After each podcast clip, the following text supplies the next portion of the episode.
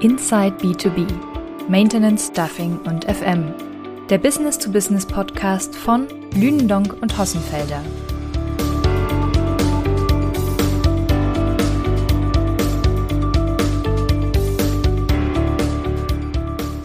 Herzlich willkommen zu unserem Podcast Inside B2B, heute wieder zum Facility Management Markt. Mein Name ist Thomas Ball und mir gegenüber sitzt Dieter Jeckel, Senior Consultant bei Lünendonk. Herzlich willkommen. Dezember 2022, eine gute Zeit, um zurückzublicken, wie war 2022 und was kommt in 2023 auf uns zu. Darüber wollen wir heute gemeinsam sprechen. Und dazu haben wir auch aktuelle Daten für Sie aus einer Blitzumfrage, die wir vor einigen Tagen beendet haben. Und in dieser Blitzumfrage haben wir tatsächlich die marktführenden Unternehmen in Deutschland, Österreich und der Schweiz sowie einen großen Teil der Mittelständler um ihre Einschätzung gebeten, nach diesem dann doch sehr volatilen und verrückten Jahr, wenn man es so sagen darf, uns zu sagen, wie sie ihre Lage sehen und die Zukunft vermuten. Bevor wir mit Zahlen, Daten und Fakten tief einsteigen, wie war 2022? Ich glaube, nach diesem Jahr lohnt ein tiefer Rückblick. Und wenn ich das mal so gedanklich von meinem Auge Revue passieren lasse,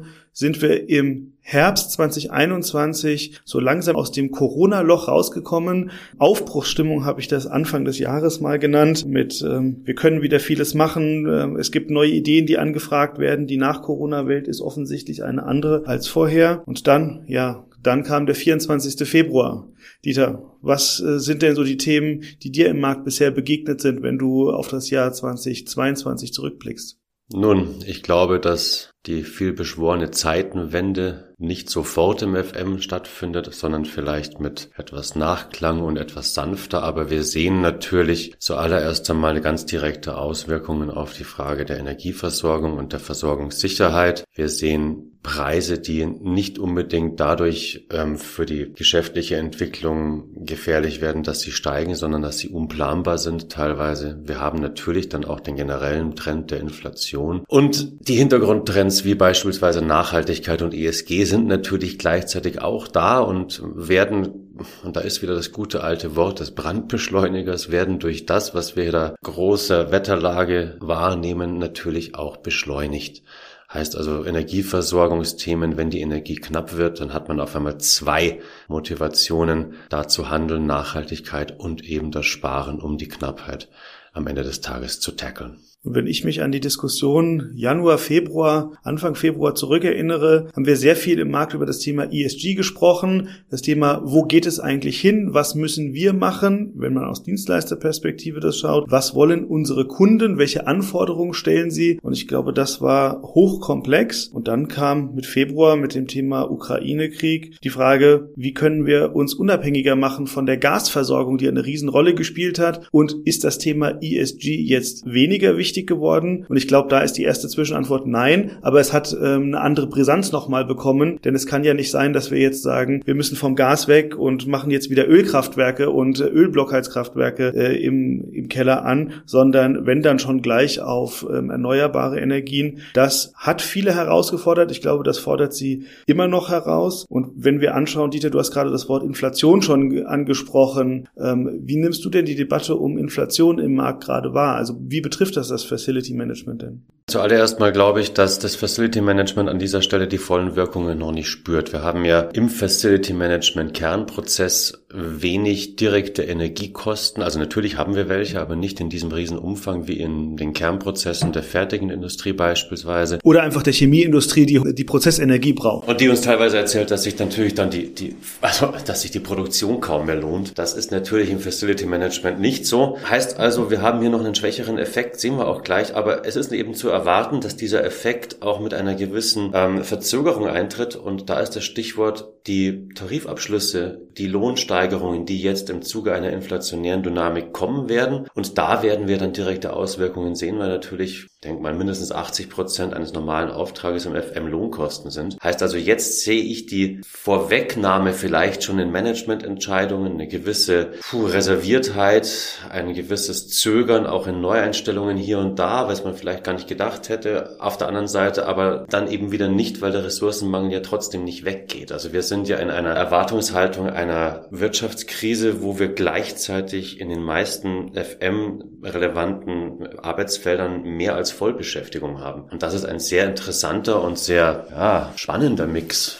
Und ich glaube, wir werden uns gleich nochmal die Ergebnisse dann anschauen. Was sagen uns denn die 80 äh, Facility Management Unternehmen zu dem Thema, wie sich Inflation bei ihnen auswirkt und ob das ein Hindernis ist oder ein Treiber des Geschäfts. Aber jetzt haben wir nicht nur ja diese externen Faktoren, sondern wir sehen auch im Markt eine ganze Menge Dynamik. Und wenn ich jetzt mal überlege, was wir an Übernahmen gesehen haben, ganz voran, ähm, dass die ähm, Webigo, die ja in äh, den Niederlanden und der Schweiz schon lange sehr präsent im Markt ist, jetzt mit der Übernahme der Hectars ähm, auch in Deutschland unter den Top 25 Unternehmen ist. Wir haben gesehen, dass eine Apleona viel zugekauft hat, vor allem in Österreich, in Deutschland, aber auch in anderen europäischen Ländern. Ähm, wir haben gesehen, dass die Visac ein Unternehmen in der Schweiz gekauft hat. Auch die SPI hat sich weiter zugekauft. Dieter, was sind denn für dich so die, die Muster, die du dahinter erkennst? Das ist eine gute Frage. Ich glaube, das Muster dahinter ist eines, dass man versucht, Lücken in der Leistungserbringung zu schließen. Zum einen in den Bereichen, wo oder in den Märkten, wo man viele integrierte Vergaben sieht. Das wäre jetzt zum Beispiel der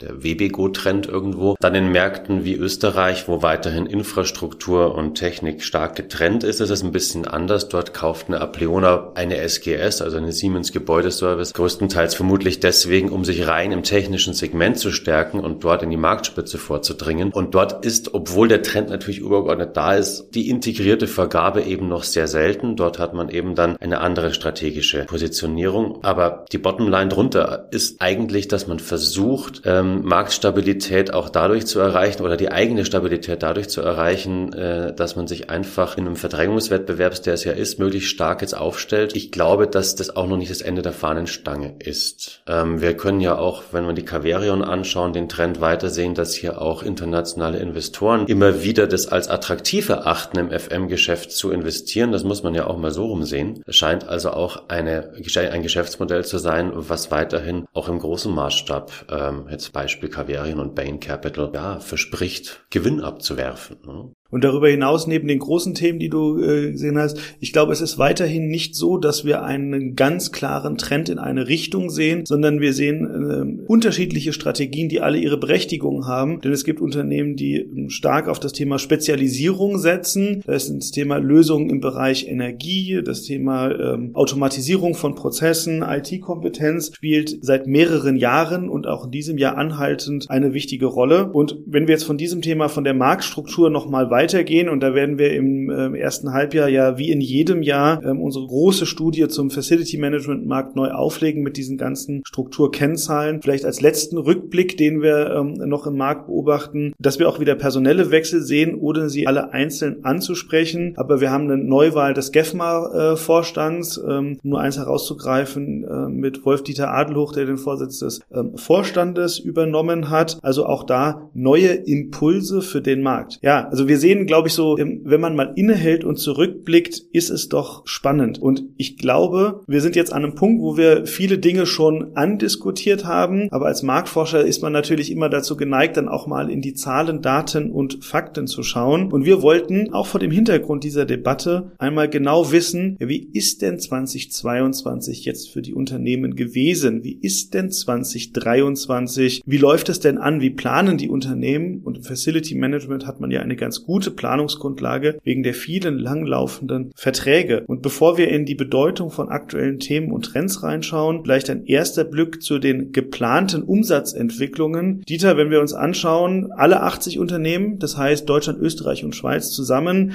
ähm, erwarten für 2022, dass sie das Geschäftsjahr mit einem Plus von 6,2 Prozent abschließen. Dieter, wie bewertest du das? Ich bewerte das als einen weiteren Hinweis darauf, dass die Facility Management Branche recht resilient ist, was die aktuellen Krisen betrifft, aber auch was die Erwartungen betrifft, wie es denn so weitergeht. Jetzt könnte man natürlich sagen, puh, ja, ähm, Inflation liegt genau, über 10 Prozent, ist so das, das, was klassischerweise kommt, ja? Ist das realistisch? Aber da kann man sich natürlich, und da kannst du sicherlich auch mehr dazu sagen, weil du da in der Umfrage mehr drin warst. Wenn man sich natürlich aber gleichzeitig das anschaut, was dann an Personalzuwachs geplant ist, kann man an der Stelle sagen, wir haben bis jetzt und auch aus den Gründen eben, weil eben zu wenig Energiekosten äh, momentan jetzt den, den Einfluss haben. Bis jetzt haben wir keinen großen Inflationseffekt drin. Wie das nächstes Jahr ausschaut, sehen wir dann. Aber der jetzige Ausblick auf, äh, auf das Jahr 23 verspricht eigentlich von einem ganz breiten Konsens, dass äh, wir einen robusten Facility Management Markt sehen werden. Und das ist schon ein bisschen überraschend aus meiner Sicht, weil wir haben ja als der, in der, in der Datenerhebung für die diesjährige Facility Management Studie immer gesagt, na ja, with a grain of salt, wie der Engländer sagt, wir haben die Daten ja äh, im ersten Quartal erhoben. Und seitdem ist ja viel passiert und so weiter und so fort. Aber hätte ich jetzt auch nicht so deutlich erwartet. Es hat bis jetzt keinen wirklichen ähm, keine wirkliche Auswirkung. Und auch wenn wir die Erwartungshaltungen jetzt für die nächsten Jahre aus der Studie, die wir im Sommer veröffentlicht haben, vergleichen mit den Erwartungshaltungen, die jetzt im November geäußert werden für nächstes Jahr, haben wir keine großen Abweichungen. Ja, und ich glaube, das ist ganz wichtig, alle Entwicklungen immer im Kontext vor der grundlegenden Marktdynamik zu sehen, denn zu sagen, die allgemeine Inflation liegt bei 10 plus x Prozent, das lässt sich eben nicht eins zu eins auf alle Branchen übertragen. Es gibt diejenigen, die ähm, einen deutlichen Anteil hohen Energie Energiekosten haben, das hattest du schon angesprochen. Die müssen das natürlich weitergeben oder einfach die Leistung runterfahren. Im Facility Management ist das sicher anders, auch wenn wir durch die Tarifabschlüsse, die schon da sind und die auch noch kommen, Preisanpassungen haben und haben müssen. Aber das passiert eben nicht sofort und es ist auch nicht zu erwarten, dass das im gleichen Maße passiert, wie das in anderen Sektoren der Fall ist. Wir können sehr kurz in Zahlen gießen, ganz kurz für die lieben Zuhörer, damit sie wissen, was sie bei uns auch lesen können in der Blitzumfrage. Die prognostizierte Umsatzveränderung äh, liegt bei im Mittelwert bei 6,6 Prozent und die prognostizierte Veränderung der Mitarbeiter liegt irgendwo weit über 4 Prozent. Also da haben wir das übliche Delta, äh, was wir über die Jahre hinweg beobachten und dementsprechend haben wir da einfach keine großen Inflationsauswirkungen.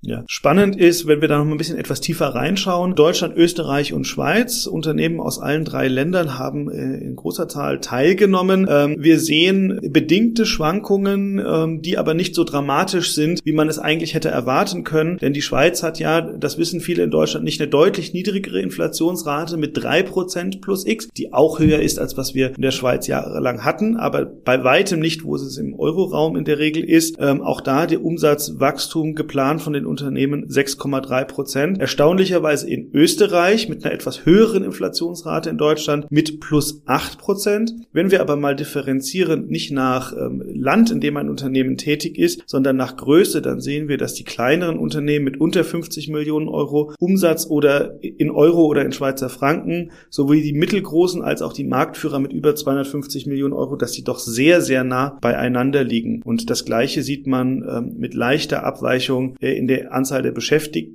in Österreich haben wir gerade ähm, gesagt, 2022 mit plus acht Prozent das höchste Umsatzwachstum aller Gruppen, aber auch die höchste Beschäftigtenentwicklung mit fast plus sechs Prozent. So viel aber vielleicht zu den nackten Zahlen, Daten und Fakten. Dieter, das Thema Inflation ist momentan neben Nachhaltigkeit und Abkehr von Gas, glaube ich, das zentrale Thema. Wird es denn so heiß gegessen, wie es gekocht wird, oder was sagt da unsere Studie dazu? Man könnte auch hier sagen, dass selbst die Trends resilient sind. Also wir haben in der Presse quasi den Eindruck, es würde in der Wirtschaft eigentlich nur um diese Themen gehen, Versorgungssicherheit, Inflation. Wenn man aber jetzt in den FM-Markt hineinschaut, und da haben 75 Unternehmen geantwortet auf diese Frage, die Frage war, was sind für Sie die drei wichtigsten Themen für Ihr Unternehmen? Und äh, mit weitem Abstand ist mit 85 Prozent aller Nennungen das Gewinnen und Halten von Fachkräften einfach ist das Thema, was trotzdem einfach ganz vorne dran ist. Und ich glaube, das kann man an der Stelle nicht unterstreichen genug, denn das war eine offene Befragung. Wir haben nichts vorgegeben. Genau. Und da sagen 85 von 100 Unternehmen, Fachkräfte ist das zentrale Thema. Und spielt Inflation dann keine Rolle oder wie wichtig ist Inflation? Naja, also es kommt dann auf Platz drei, sage ich mal. Wenn man übergeordnet sieht, Digitalisierung haben wir auf Platz zwei, auch interessant. Das ist auch der, eigentlich der Dauerbrenner noch vor der,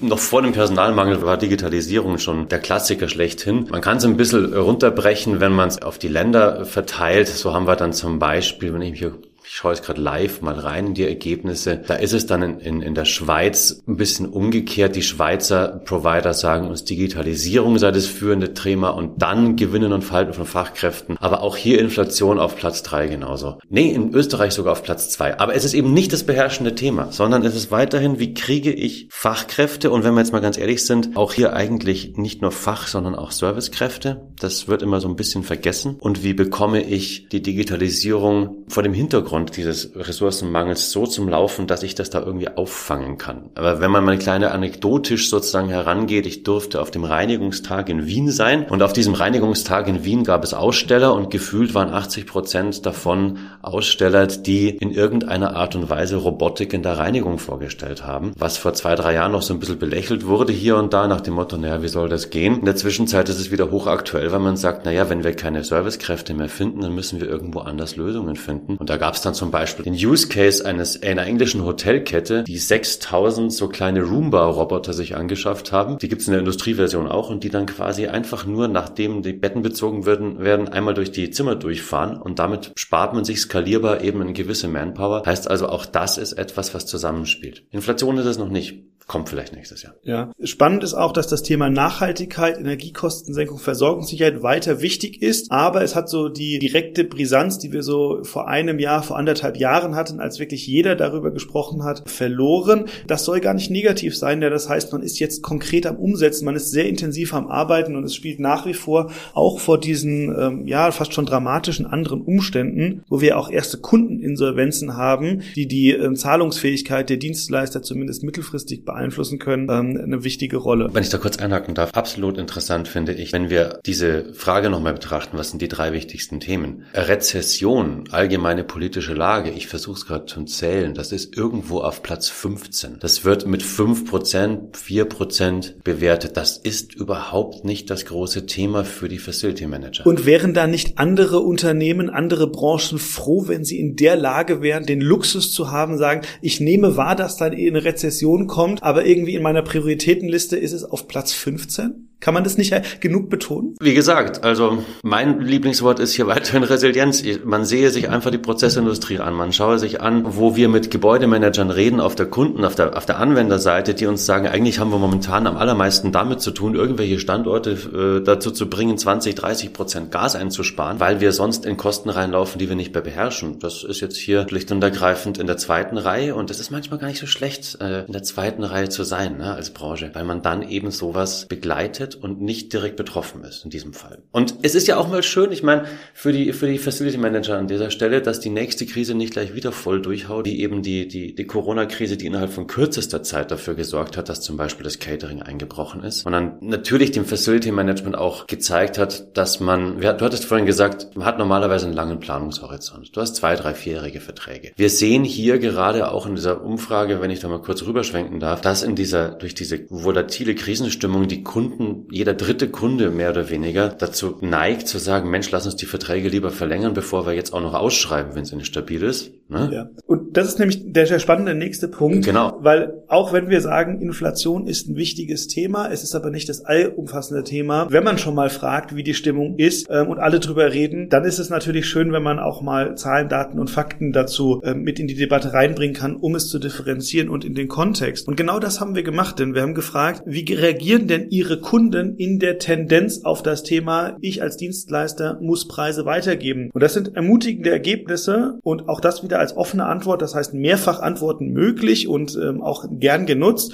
Zwei Drittel sagen, grundsätzlich sind die Kunden verständnisvoll. Das ist doch schon gut und zeigt auch, wie wichtig das Thema FM ist, weil es eben nicht dann sofort auf der Streichliste ist. Aber natürlich gibt es auch ein, ein gutes Drittel, die sagen, naja, also mal Butter bei die Fische, wo können wir denn den, un, unsere Kosten, die wir als Kunde haben, ähm, reduzieren? Das ist das eine. Das nächste, Dieter, du hast es gerade angesprochen, ähm, viele sagen, ja, akzeptieren wir im Wesentlichen. Und wenn man das nochmal dann äh, zusammenfasst, etwas strukturiert, wir haben es dann auch nochmal gestützt vorzugeben, um das vergleichbar zu haben, dann sagen 45, äh, 46 Prozent der Dienstleister, im Wesentlichen ist die Akzeptanz hoch oder sehr hoch dafür, dass wir höhere Preise, und im Wesentlichen sind das ja Löhne für die Mitarbeitenden, weitergeben. Ein Drittel, 36 Prozent, sagt neutral. Und diejenigen, die sagen, na, meine Kunden haben wenig Akzeptanz dafür, das sind in Summe nur 18 Prozent. Und das ist doch auf der einen Seite ein gutes Signal für die Branche, auf der anderen Seite aber auch ein Indikator dafür, wie wichtig das Ganze ist. Also wie wichtig das ähm, Facility Man könnte ja die These aufstellen, oder es wäre ja so eine, ja, man könnte quasi jetzt erwarten, und ich glaube, das werden wir in der nächsten Studie genau das mal hinterfragen, dass diejenigen, die jetzt als Kunden sehr ablehnend oder ablehnend dem gegenüberstehen, vielleicht genau auch diese Branchen sind, die sonst gerade mit massivsten Preissteigerungen zu tun haben. Und da werden wir nächstes Jahr sicherlich mal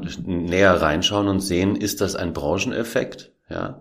Und haben wir da vielleicht Branchen, die an der Stelle nicht mehr dazu in der Lage sind, das FM einfach auf dem Weg zu begleiten, hier zu sagen, ähm, wir, wir, wir sind eine, ist ja ein offenes Geheimnis, wir sind eine Branche mit geringen Margen oben, wir müssen also relativ deutlich die Kosten weitergeben. Das wird eine interessante Frage sein aus meiner Sicht. Ja, und vielleicht der letzte tiefen Aspekt, bevor wir äh, dann mal schauen, äh, was ist das Big Picture, die Frage, wenn ich als Dienstleister meine Preise erhöhen muss, wie reagiert der Kunde darauf? Das ist ja immer die entscheidende Frage, weil der Kunde ist ja der, ähm, der die Gehälter und die, äh, die Rechnungen bezahlt. Und auch diese Frage haben wir deshalb gestellt und das erste Mal waren wir uns vorher nicht richtig sicher, was so eine Antwort auf die Frage sein könnte, denn wir haben gefragt, wie reagiert denn der Kunde in der Tendenz, wenn es darum geht, Ausschreibungszyklen zu verändern? Das heißt, reagiert er mit, jetzt aber nutze ich alle äh, Sonderkündigungsrechte, jetzt ziehe ich, äh, äh, ziehe ich Optionen nicht, gehe ich in die Neuausschreibung, um ähm, Preiseffekte zu generieren, oder sage ich, jetzt ist das Marktumfeld so unsicher, wenn ich mit meinem Dienstleister gut zusammenarbeite, dann möchte ich das verlängern, auch vielleicht über das, was ursprünglich im Vertrag mal vorgesehen war. Und bisher war in den letzten Jahren oft die Antwort, nein, wir schreiben vor oder wir, äh, wir schreiben aus oder wir machen gar keine Änderung. Und wenn wir uns jetzt mal da in die Zahlen reinschauen, äh, 36 ähm, Prozent sagen, wir verlängern die Zusammenarbeit mit unseren Dienstleistern, weil die Preiseffekte überall im Markt sind. Und demgegenüber sagen nur 22 Prozent, naja, vermehrte Ausschreibungen, also wir ziehen unsere Optionen nicht und ähm, ziehen Ausschreibungen vor. Auch wenn eine kleine relative Mehrheit mit 42 Prozent sagt, come what may, wir werden nichts daran ändern. Das vielleicht mal so als kleines Stimmungsbild. Dieter, äh, mich freut deine Meinung dazu und dann glaube ich, ist es Zeit, nochmal zu schauen, was ist denn, was ist denn so der, der große rote Faden, der sich da durchzieht. Ich glaube, das ist eine gute Überleitung, weil ich glaube, es entwickelt sich dann doch so ein kleines Paradoxon. Weil auf der einen Seite sehen wir die Tendenz, jeder dritte, mehr als jeder dritte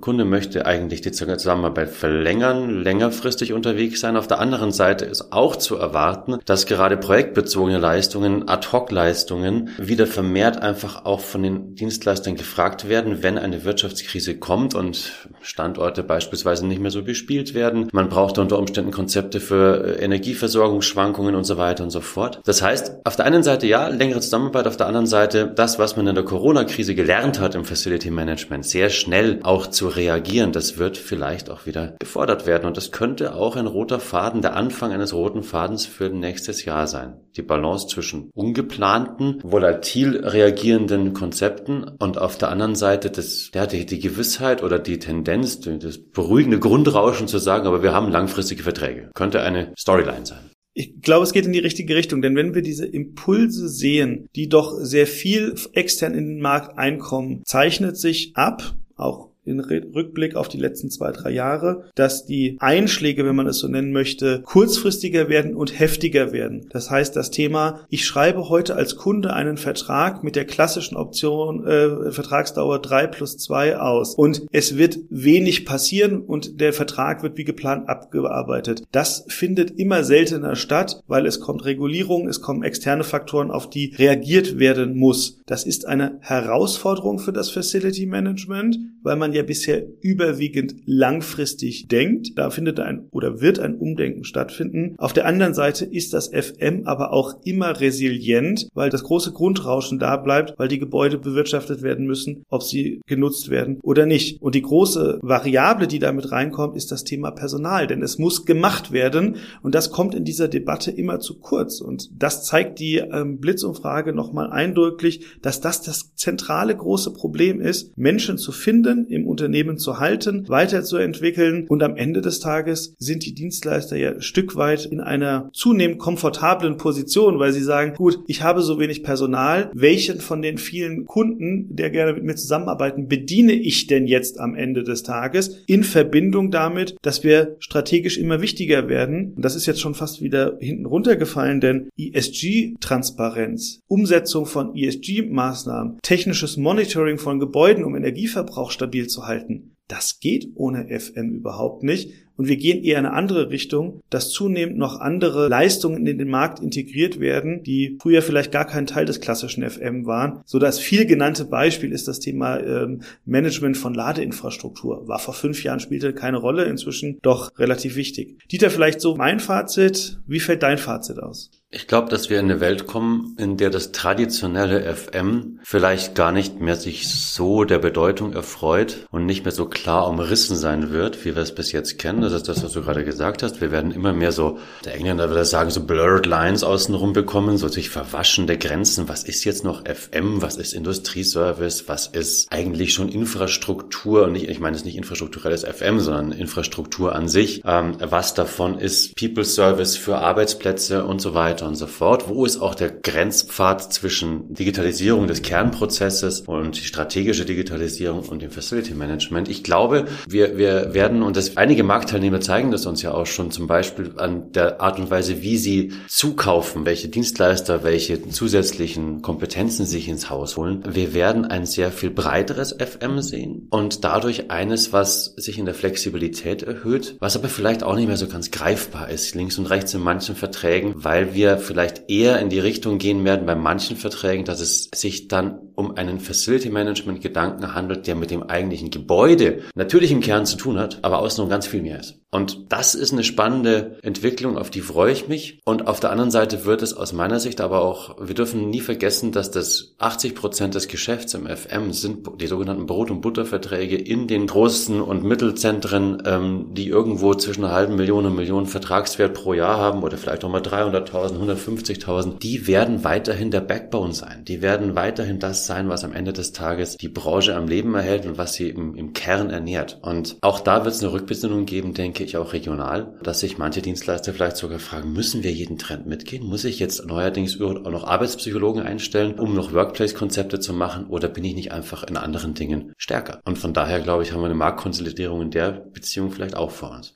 Ja, und ich glaube, wenn man jetzt nochmal das ganz, ganz, ganz große Big Picture macht und dann auch in eigener Sache, ich glaube, es wird weiter volatiler, unsicherer. Den Überblick zu behalten fällt immer schwerer. Und ähm, ja, wenn wir zukünftig auch über diesen Kanal, über diesen Podcast-Kanal oder über unsere Marktstudien und Einschätzungen dazu einen Beitrag liefern können, dann freuen wir uns. Aber noch viel mehr freuen wir uns, wenn auch Sie sagen, Mensch, diese Einschätzung ist für uns relevant. In dem Sinne wünschen wir Ihnen eine geruhsame erholsame Weihnachtszeit, Zeit zwischen den Jahren, um innezuhalten und dann, wenn die Akkus hoffentlich wieder voll sind, einen guten Start ins neue Jahr. Wir freuen uns darauf, wenn Sie wieder mit uns dabei sind. Eine schöne Zeit und eine gute Ladeinfrastruktur für die inneren Akkus.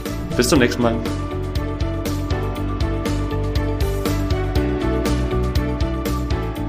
Sie möchten keine Folge von Inside B2B, Maintenance, Staffing und FM verpassen? Dann abonnieren Sie unseren Podcast auf den gängigen Plattformen wie Spotify, Apple Podcasts, Deezer, Amazon oder Google. Wir freuen uns, wenn Sie diesen Kanal weiterempfehlen.